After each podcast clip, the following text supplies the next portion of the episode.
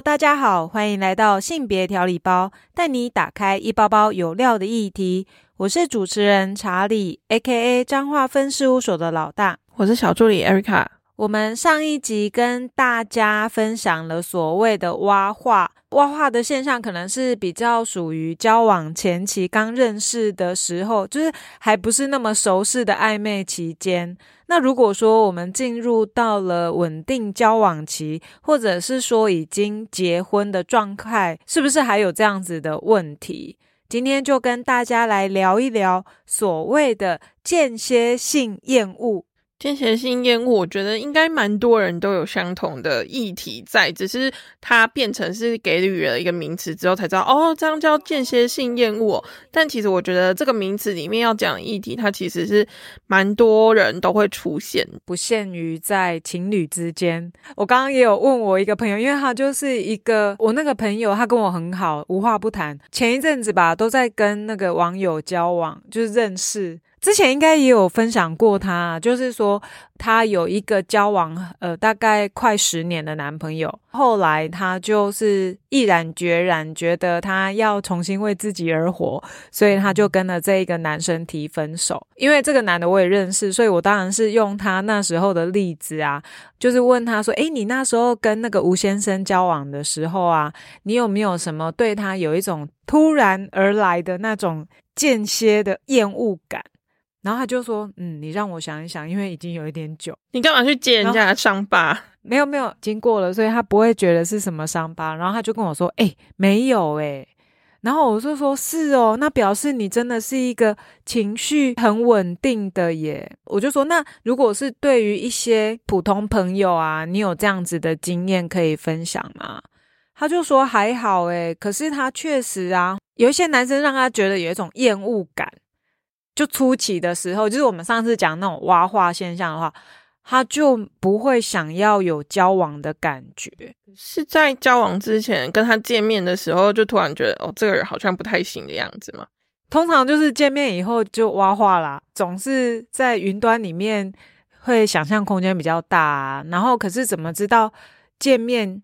以后就什么都不行，所以他其实是一个比较感觉取向的。然后我就一直很想要问说，好，那如果不是这样，那你一般对于男性的话，你会有什么样子间歇性厌恶？他说有，我说什么？他说是小气。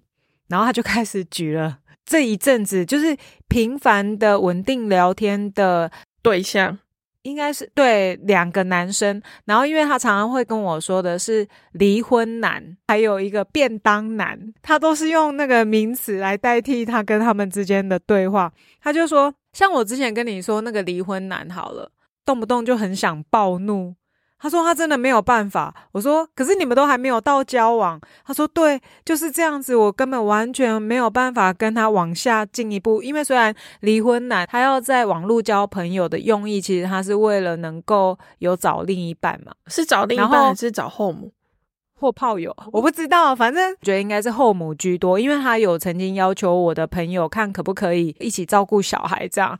哎，我朋友虽然四十岁了，但是他根本没有想过要当别人的妈，这件事当然就无疾而终。当然我就很好奇啊，那他到底怎样的小气会让你突然产生间歇性的厌恶？举个例好了，他说他吼为了要去全差。这个连锁店去买一个打折的蛋糕，他会提早结束他跟他一起的约会。他为了省钱嘛，打折，所以他已经就觉得很傻眼。然后他说：“还有还有，我啊特地去某一个地方买当地的特产回来给他，他居然会回什么？你知道？他就说：‘哦，这个菜市场也有，好解哦。’整个心就解啊，整个心就已经凉掉。然后他就说：‘还有还有。’当我跟他分享，哎。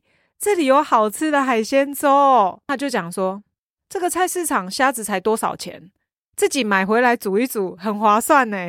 他就说超靠背的，我就说哦，他是一个务实的直男，太太务实了，我觉得这太务实了，这人家买东西给你，靠背说这个哪里就有这个哪里就有，那是心意好不好？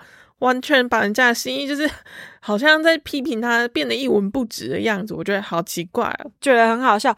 但是因为他说他其实现在没有讨厌他啦，只是说那时候就是因为那个谁离婚男就是一直跟他好像真情告白啊，然后希望说我们可以再往下走。我朋友当然不可能，因为觉得这些事情就一直踩到他的点，所以根本不用稳定交往。他已经踩雷踩到爆，这是地雷，地雷完全被踩爆掉吧。等一下，那为什么你朋友还会继续跟他聊？因为他觉得只是朋友，又不是要交往多亲密，偶尔的问候，他觉得反正又不常见面，他们是有见面过，但是就是觉得很雷，所以他就觉得算了算了，就当朋友，所以他还是可以互动啊。但是他第二个网友我才觉得很好笑，他都说他叫便当男，你知道为什么他叫便当男吗？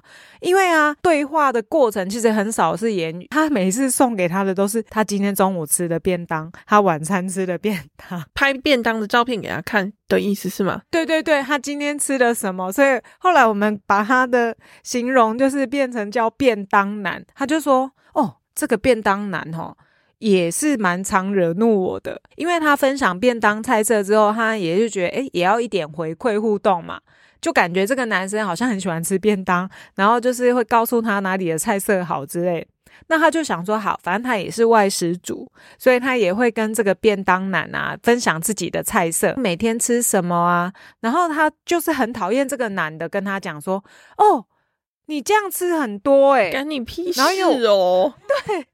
没有可能，我觉得是因为我朋友他比较风雨，当别人跟他讲吃很多，可是他自己有一点傻眼，他会生气，是因为说，哎，虽然说便当里面会有饭，可是问题是他没有吃饭，他只是拍照片，菜色有什么，可是我只吃菜跟肉，为什么你还要说我吃很多？他就说有时候他讲话的方式，你就会质疑说怎么会这样，然后就会产生那一种哦，我不想要再继续跟你讲下去，所以你看哦。他是话题终结者，诶，对间歇性的厌恶，其实有时候我觉得真的不用到交往，他就会产生自以为的好笑，可是实际上听在我们这些人的耳里，看在眼里，可能会觉得哦，又来了，就觉得诶，怎么这么刚好？他就说啊，像那个便当男啊，他也会常常会给他早安图啊、晚安图啊，还有一些风景照，反正我就觉得诶，还蛮有趣的一个交友。你确定是有趣吗？听到这个，我就觉得便当男的年纪可能有点偏大，是不是？他对我就觉得他好像，诶，我这样会讲，他的职业可能是类似坐在电脑前面的，所以他。每天的生活，很多人的职业都坐在电脑前面，就是比较无趣的那一种。原来间歇性厌恶，我就是慢慢的发现，因为我们今天要讲的就是稳定交往中，或者是进入伴侣关系嘛。可是我跟你讲哦，我发现只要是在交往过程里面，都是那种。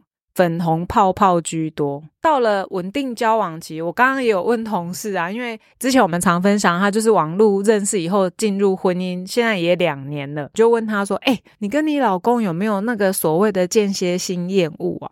他就说：“哎，好像没有哎。”然后我就说：“嗯，你的个性那么温和啊，我觉得应该也很难。”可是我说：“那你有没有什么瞬间很不喜欢他做什么事？”他就讲说。哦，如果是这样的话，有啦。她就说她的婆婆啊很爱念人，所以她对于孩子的爱就是用比较叨念的方式。每一次，譬如说我们同事她要做什么事情，她老公就会说：“哎，你这样等一下妈妈会骂你。”她就会牙起来，她就会觉得说。我不希望你这样子再这样告诉我了，因为什么妈妈要因为这样骂人，然后你还要特别提醒我。可是他们的雷点只有这样。然后其实我问完他之后，我心里面就想说，这应该不叫间歇性厌恶吧？这只是生活上的，就是。起初彼此的原生家庭不太一样的回应而已，就想说好吧，那没关系。他就说没有没有，可能我们在结婚个几年之后就会产生所谓的厌恶感，因为现在才两年，还算是新婚。我是觉得这样是长期存在问题吧，应该也不算是间歇性厌恶，因为他是，但是他有可能变成未来的间歇性厌恶。等一下，我们也会说啦，因为他是一个起头嘛。后来呢，我又问了另外一个比较资深的同事，我就说：“哎，你跟你老公有没有哪一个部分你会马上就会不喜欢？”他就说有，他喝酒的时候。我说喝酒的时候会像灰哥哥这样，他说不是，他喝酒的时候他就会特别严厉，然后就会管教小孩。所以小孩就会很疯狂。喝酒才管教小孩，喝酒不是通常就不会管任何事情了吗？没有，他是喝酒以后整个就开始变严肃了，所以其实大家都不喜欢他喝酒。然后还有另外一个，我觉得应该是这一个案例，应该是蛮多女生会受不了的，就是他打手游的时候，只要他做出那个动作，就觉得这人怎么讨人厌。对，叫什么就会听不到，找妈妈，什么都找妈妈。我们有两个同事就是这样，只要看到老公在打手游，整个就觉得他的世界里面只有那一台手机，其他都没有。你就可以发现那种刚交往，因为我有问刚交往有没有什么样的间歇性业务，可是大家都想不起来，因为那时候是最美好的，谁会管他？我什么都可以包容，只要你有跟我讲报备就好了。如果有间歇性厌恶，应该也已经换人了，也是有可能呐。结婚跟没结婚的差别，就是虽然只是一张纸，可是那一张纸要付出很多，它会绑住很多东西耶，绑住你的后半辈子，听起来就很恐怖。可是啊，你知道，像我们在讲到间歇性厌恶的时候啊，我觉得它可能有潜藏的一些状况。间歇性厌恶，抖音里面有一个 hashtag，它的说法叫做什么？I C K I C K。所以 I C K 是现在年轻人蛮常用的部分。那所谓的 I C K 是指说，哎，好像会令你感到突然觉得很厌恶或恶心的事物，会让人觉得很不舒服。所以在亲密关系里面，我们会突然之间对我们的伴侣产生那一种瞬间的厌恶感。有的人就会把这个状况形容成是关系里面突然排斥的综合症。这是什么鬼？真的啊，就是突然觉得这个人看起来很讨厌。我觉得比较好举的例子是说，你在外面已经上班一整天了，回家看到自己的伴侣窝在沙发上面，可能做他自己的事情，然后你交代他的事情都没有做，你就会觉得这这个人怎么看起来那么讨人厌？我觉得可能是相处久了，我我有时候真的觉得伴侣关系真的好微妙哦。你为什么听起来很有感触的感觉？不是，我只是觉得像交往的时候，好像很多的事情都能够被包容。可是包容到一定的程度，你会觉得我好累哦，为什么我要一直包容他吧？对，所以当你包容到某一个程度的时候，当然就变成是分手，他不会走入婚姻嘛。所以在我觉得在交往的时候，有很多事情，或许一时之间我们都觉，就像你刚刚讲，我觉得那是累积来的。可能一开始他觉得，哎，没关系，我可以试着接纳不一样的对方。可是慢慢的，可能长时间的相处之后，我觉得好像进入婚姻以后，大家的那一种原本的本性啊、懒散啊，或什么，有时候还是会不小心决定要释放，因为连在自己的家都要活得那么辛苦，为什么？可是我有时候自己是觉得，关系里面其实那个也要夹一下啦。就是，可是你要夹一辈子，不觉得很累吗？诶，可是我觉得有时候真的为了维护夫妻之间的关系，我觉得是重要。就像我们之前也有分享，我有一个同事，其实我非常羡慕他跟他先生。他们两个就是常常会在脸书里面晒恩爱啊，然后他常常就会在脸书里面写说：“我有一个那个叫什么？他们说是神队友，很多事情他都会突然之间协助他。”当然一开始我就觉得心里面会想说：“嗯，有那么好？你是酸葡萄心？”对对对，我然后我自己会检视，我说 我是不是在嫉妒他？听起来很像，非常像。为什么？为什么我会觉得说哈，最好你们真的私底下都这么好？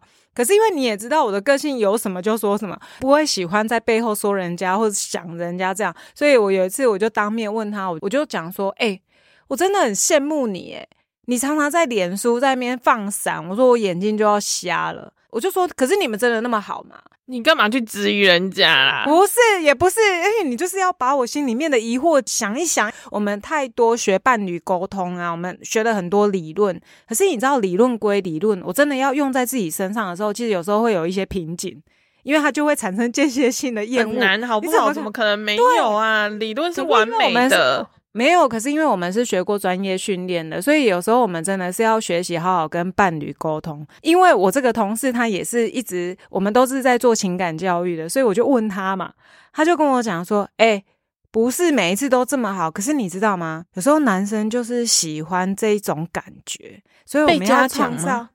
对你就会知道，你越赞美他，他就会。”更想要做好，所以他是需要被表扬的，然后他才有他的下一次，是吗？对对对对对对，所以他会维持他那个被赞美的感觉。人家都不是说先生就好像大儿子嘛，我们同事很多的老公都是他的大儿子的概念。不是，我只是想要说的是，你看哦，所以关系里面，我真的觉得他是需要这样子去经营的，他是需要刻意的。当然，如果说诶，好像忍耐，我觉得这样就不好。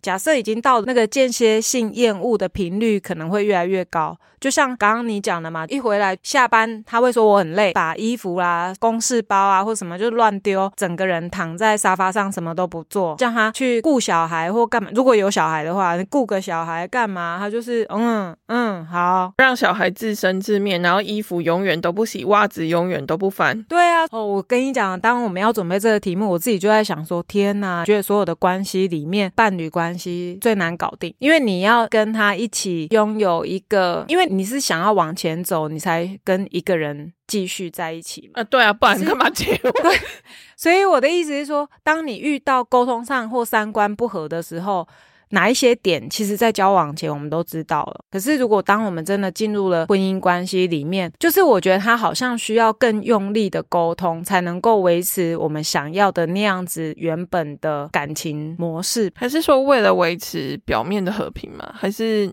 你有办法，就是间歇性厌恶它的很多成因，会想要去解决吗？可是因为我觉得也不是你刚刚说什么为了为了维持婚姻这件事情，或者是为了维持关系。对，我觉得为了这样，当然你这样做是必要的。可是你如果是为了委屈自己。我觉得最后一定会出事，应该会爆掉吧，就像气球一样，你灌气灌这么多啊，你都不阻止，然后还是不断的灌气，总有一天会爆掉的，不是吗？对啊，所以如果就我自己的经验呐，因为我们一定成长过程里面有谈过很多恋爱，也稳定交往过一些人，假设是这样哈，就会觉得每一段的过程里面是有你值得学习，不要再 copy 到下一段里面的模式嘛。我觉得这蛮难的，因为像我今天就看到一篇文章，他说他觉得女生很难搞。为什么？他觉得女生需要要带她去吃甜点啊，然后化妆要花一个小时啊，我还要等她出门啊，每天要活得像公主一样，有车要开车啊，不能骑车。他就说：为什么我遇到都是这种女生？我的五段恋情都是找这种人，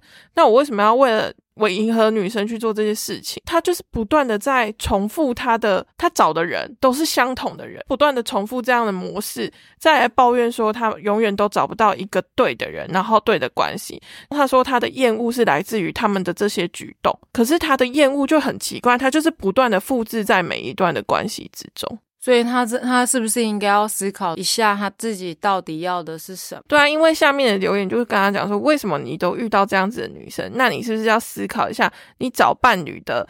方法是不是错误的？以及说不可能每一个女生都这样啊？然后你为什么会吸引你的女生就是那一种模式？可是那一种模式并不是你可以接受的模式。可是当你要去找另外一个女生，你又有非常多的缺点要拿下来讲。他就是说，因为这样子的厌恶，所以我没有办法维持长久的关系。他自己说他自己想要一个稳定的关系，可是因为这些厌恶让他没有办法达成，就很奇怪啊！你明明就知道说你没有办法接受，可是你还是会。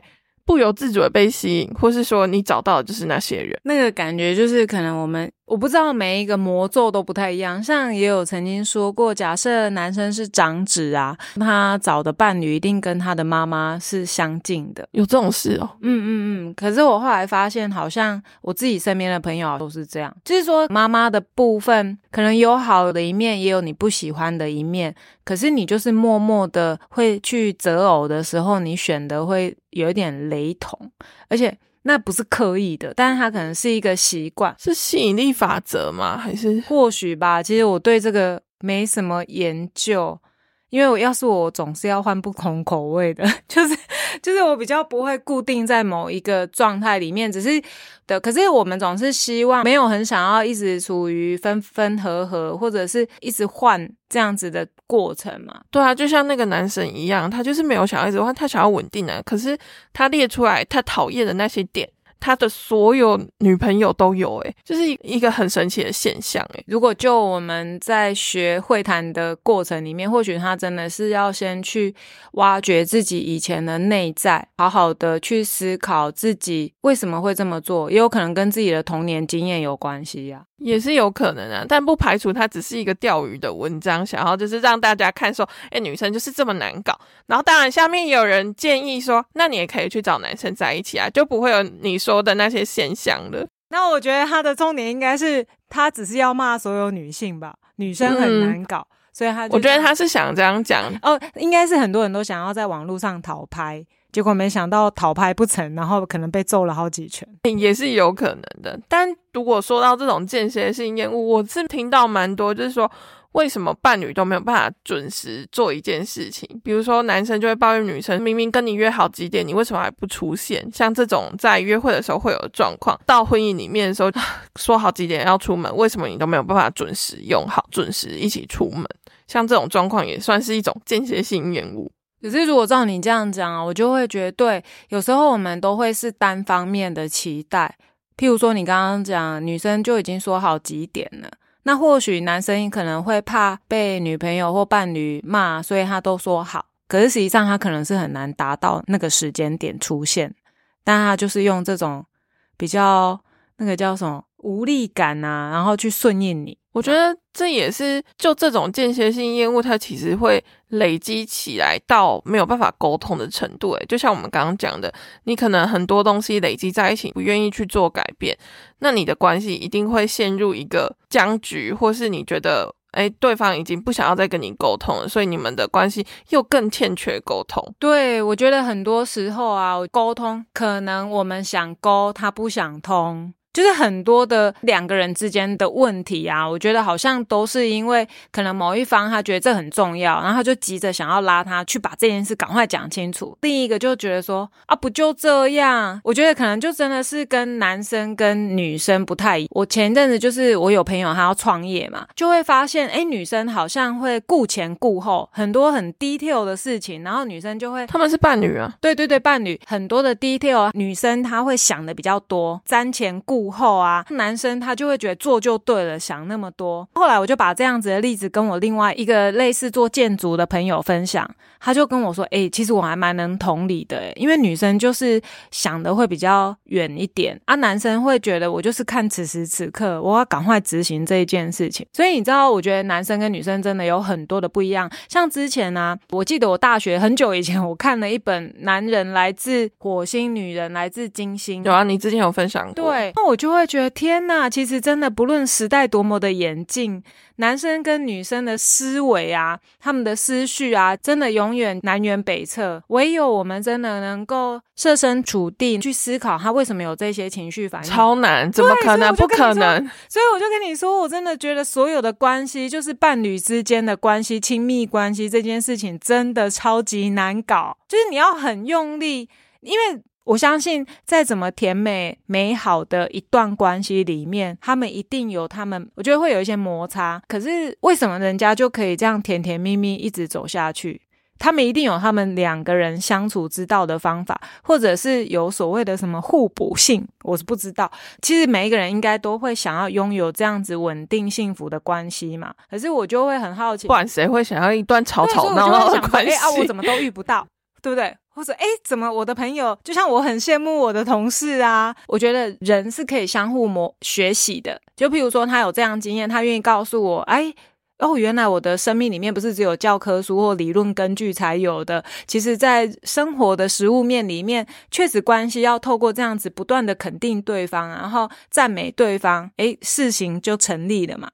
可是我就跟你说，真的很辛苦，因为有时候你知道，你说那个是活得不像自己吗？但是我觉得也那个已经不是退一步海阔天空，那退一步就直接摔下去了。你就为了成就他，或者是迁就他，然后。去委屈你自己啊！啊，我还在摸索这一条路，因为我我总是觉得摸索，想说要达到沟通。那如果说很生气的时候，像我跟我伴侣吵架，通常都是 O 型的，我在那边生闷气，就想说不想讲话。他应该觉得过来过来过来吵，会不会？他可能会觉得啊，金麦哥喜安娜。而且生气的时候，你就会觉得不想要当下去沟通，因为我知道自己的个性是当下沟通一定是匹配给我，就是会很生气反击。到了某一个年纪，你就觉得好，如果真的生气，就先安静自己，想一想看，确实我觉得对我的帮助是什么？譬如我隔天，因为我每次都是要睡觉前在那边美都喝，心情不好，可是我还是可以照睡哦。可是隔天早上我就想说，嗯，要来讲一下我昨天的为什么会有这些情绪反应，多一点的回馈是为什么我会有这些张力，为什么我会说这些话，为什么我会觉得受伤？他可能会觉得你又在撸了，就是我会觉得都好像是我在说。说实在，我觉得我也很想听听我的伴侣他在这件事情上面他。为什么会有这种想法，或者是为什么他会有这些行为表征出现？但是因为在我们的社会文化的脉络里面，其实男生就是不允许表达太多个人的情感面嘛，所以我就觉得，嗯，没关系，那我就把我的伴侣当做是一个培养的开始，把它变成你想要的样子吗？还是不是？不是，因为我希望我们的沟通是畅通的。那我就要先改变我自己那一种暴跳如雷啊，或者是很容易动怒的个性嘛。可是你都已经养成这么久了，可是我有在调整呢。如果我跟我的前任讲我现在的状况，他们会觉得，哎，我真的很不一样。我确实有得到这样子的回应，因为我就是想要有一个比较长久的关系嘛。所以，所以你要先透过自省才有办法沟通，是吗？呃，我需要冷静。这个就是你知道最近很流行所谓的人类图啊，其实如果各位听众有兴趣，其实也可以听一听关于人类图相关的 podcast。我后来才发现我是那一种，我只是很纳闷，为什么有时候情绪来的时候我都没有要表达？可能有的女生她会选择冷战。或者不讲话嘛，啊，或者是我也在思考，哎，有时候为什么我决定一件事情的时候，然后我后悔了，频率多高？我没有去设定频率多少，但我自己每做一件事情，其实我到晚上我会自己先 反省一下我今天做的事情，然后因为听了人类图以后，就会说，呃，有一种人啊，其实你不要太快做决定，你反而就是要先冷静思考过后再讲出来，会更。走在那线上就对，然后我才能够理解哦，原来我其实是一个需要先内化以后再讲出来的人。那我发现这个方式好像在跟关系里面这样子的做法其实是有加分，因为它不会制造更多的冲突，它反而会让我们比较冷静的去讨论一个原本是不舒服的事情，隔一阵子再去讲的时候，你已经有稍微内化，那表达语句上面。你也会比较去润那个词，那我就觉得，哎，好像听进去的人，他就比较不会有那样子的情绪张力。就像举一个 也是最近的例子，你的事件真多。没有，对我希望我的伴侣没有在听啊哈。但就是因为我跟我伴侣也交往一阵子了，发现啊，他有一个习惯，我有时候在推性别平等的时候，我们都会讲说马桶盖到底要往上掀，就是家庭闹隔壁的时候，有时候为了马桶盖，然后两个吵得不可开交嘛。哇，没想到我活生生血淋淋的，诶，我的日常也发生了这件事情。可是因为一开始我都不敢讲，你不敢讲，因为我为何我真的不敢讲，我都不敢讲，是因为。我怕我讲了，他会有受伤的感觉，因为已经讲开了。中午吃饭的时候，跟我妈妈分享这件事，妈妈我都不敢跟他讲这件事。因为我还没讲完，我妈就跟我回说：“因为你担心会不会引发他的误会跟情绪，里面好像我在责备他。”我就觉得妈妈你好强哦，我就是担心这一件事情，所以这件事情我一直在找一个适当的机会，让他不会有不舒服的感觉。然后我就表达，我就说：“哎，你知道为什么那个马桶盖要掀起来的原因是什么？”然后我就开始讲一些医学的东西呀，然后甚至说，如果女生不小心沾到的话，会有什么样的疑虑啊？所以以前我的处理模式。都把它打开，我只是跟他说，哎，或许以后你也可以试着，就是为了因为我的关系啊，你很在乎我，所以你就是把马桶盖掀起来，这样他就说好，他知道了。然后我在跟我妈妈讲这件事情的时候，我反而觉得我妈妈有很多的同理在她身上，因为我妈妈跟我讲说，她从以前，因为她都是她跟她姐姐差很多岁嘛，所以从小到大她都是一个男生长大的。他没有任何女性，就是可能是亲人妈妈，妈妈就不会念他或怎么样嘛。就是说，他生活周遭都是一个男生的时候，大家也没有针对他要不要掀马桶盖给予任何的指指指教啊或调整啊，所以他就一直认为说，哎，其实有没有先那个不是什么重要的事情。哎，这件事是我妈妈给他的同理，我听到以后我都觉得妈，你到底是多喜欢他？但是就是这件事情就会让我联想到我们今天讲的啊，很多事情间歇性的厌恶，可能在初期啊，我们没有选择跟对方讲，然后我们就隐忍，隐忍到一发不可收拾，或者是讲的时候，我们讲的采的语句啊、表达，整个所有的五官、表情啊、语句都会让对方觉得很不舒服。我今天看文章啊，他也是说，有时候愤怒是因为来自于我们的。我们的伤心，就是我们可能被否定了，所以我们上，我们用愤怒来表示，所以我才会觉得说，其实当我们在讲一句话的时候，是愤怒，是带有情绪的时候，或许我们先冷静一下，然后再去讲。沟通上面比较，因为大家都喜欢听好听的啦，就是比较柔。大家不喜欢听硬的语句嘛，所以或许在柔的建议声底下，或许对方就比较能够听得进去。当然是这是我个人经验，不代表每一个人他都可以这样听。因为我也是常常把我的生活经验分享给周遭的人的时候，他们就会回馈给我说：“男生就是不想改啊，他都完全不听啊。”我有讲啊，我不是不愿意沟通啊，我也想沟通啊，啊，他就不要啊。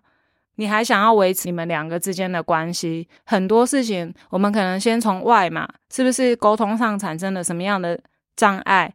那如果说，诶，你也试过了，那我们可能就是回头来想想我们自己，为什么我们对于他做这件事情，我们会有这些情绪反应？是不是以前我自己人生里面遭遇了什么，所以很容易就被激起来那个愤怒感？为什么我说有时候要有一些检视？其实我觉得很多的人际之间的互动啊。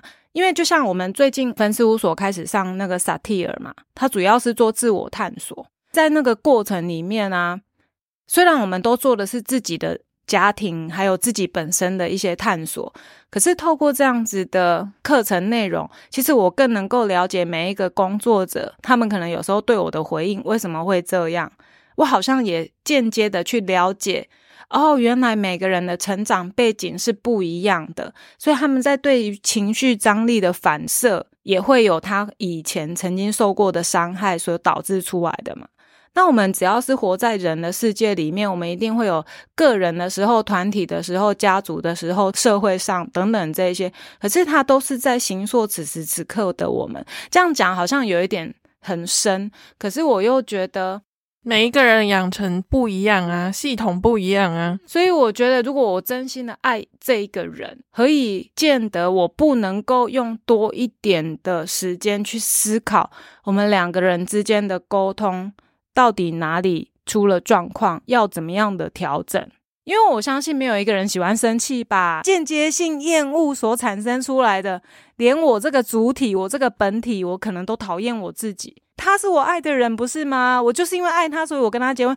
但为什么我要对他翻白眼？为什么我要对他采取的就是哦，怎么又来了？应该没有人喜欢自己这样子吧？可是也不是每一个人都是自己心中百分之百的对象啊。你会放大那个点啊，因为你间歇性厌恶他，又不是一直讨厌，所以当他又再次做出相同你讨厌他的动作的时候，你会觉得。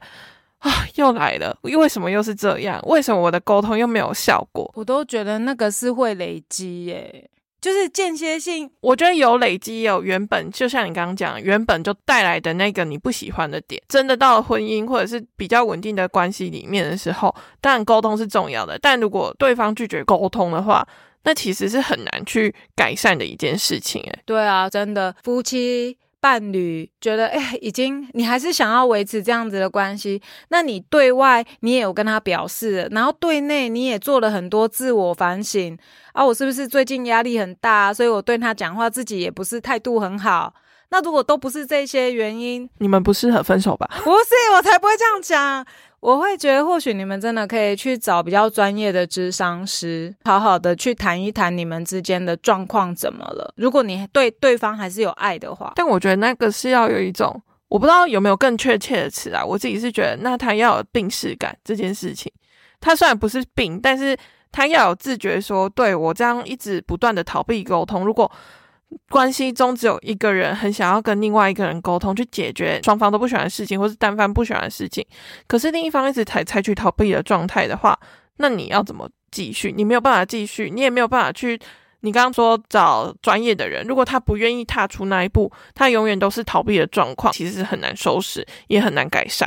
像我们不是有一个服务吗？叫做家事商谈，我们都很希望两个人要，他很想要走到离婚那个阶段，但他们还是有商谈的余地嘛。可是你知道，有时候我们在提供服务的时候，永远都是女生愿意出来谈，男生就是不想面对，比较多数，但也有男生想谈，女生。不想谈这样子的样貌，只是确实啊，我们旁观的人真的，假设能够透过，应该是说，假设你要让对方来谈，像我们在受训的过程里面啊，你就会觉得说，诶，其实我们应该站在对方，我们先站在对方的立场去思考，他最担心的是什么，对症下药之后，他才会愿意走出来。如果这样讲可能有点深奥，没关系。如果真的大家有这样子的问题，欢迎打电话到彰化分事务所，我们有所谓的家事商谈。只是我要说的是，两个人确实要有意愿，他们才有可能走向修复的路程。假设都没有，那真的最后就是一拍两瞪眼，这也是事实。可是我只是觉得，如果你曾经是这么相爱，所以你们在一起。那何以见得现在连要沟通的动力都不愿意？或许真的就是只能走到分手或离婚的的状态，因为你就是不愿意面对嘛，你也不愿意给彼此自己一个机会。我觉得就是它不是一天造成的，它不可能只有一次两次，而是长久时间的累积。所以在这样子的累积之下，如果大家的沟通是没有办法好好进行的话，那一定会。我觉得啦，一定会走到关系的破灭，因为没有人要委曲求全一辈子吧。除非你真的很忍忍，那就另当别论。我真的会认为啊，愤怒里面一定带有某一些受伤的感觉。只要愿意去承认这样子的受伤的感觉，或者是愿意跟对方道歉，我觉得那个是有一个修复的开始。可是有些人把面子看得比什么都重的时候，他永远低不下来啊。对，所以他们最后就会采取分手嘛。可是，假如说在一段关系里面，你你还是觉得你想要跟这个人在一起，那你可能就要适度的放柔软，多一点的对话，看到对方他在乎的是什么，去回应他这些在乎。至少我的人生经验里面，我觉得这样是有一个比较正向的开始。因为我们永远都是看重自己比对方强，就像我们在做家事商谈的时候，我们都是觉得儿童的最佳权益，我们很害怕儿童在两造之间的争吵，然后去影响到孩子的心灵成长嘛。可是我跟你讲，也看多了，最后会吵的还是不管，就是还是会吵，小孩就先放旁边。可是这时候，其实小孩的伤已经存在了。哎呦，我觉得感情的事情哦，真的是很难。就是别人，我们都可以说的很客观呐。说一句实话，那可是当局者迷嘛，他就是走不出那个死巷，就是走不出来。专家也是会有自己的议题要去处理的，也不可能是每一个专家，比如说很好很有名的心理学家，说不定他自己心里有过不去的地方啊。对啊，对啊，真的。那不知道各位听众啊，有没有这样子的经验呢？也欢迎你们投稿跟我们分享，有任何的想法也都欢迎你告诉我们。记得订阅我们的节目，留下五星好评，支持我们继续发展节目。性别调理包需要你的支持与鼓励，请继续锁定下一包，给你精彩的内容。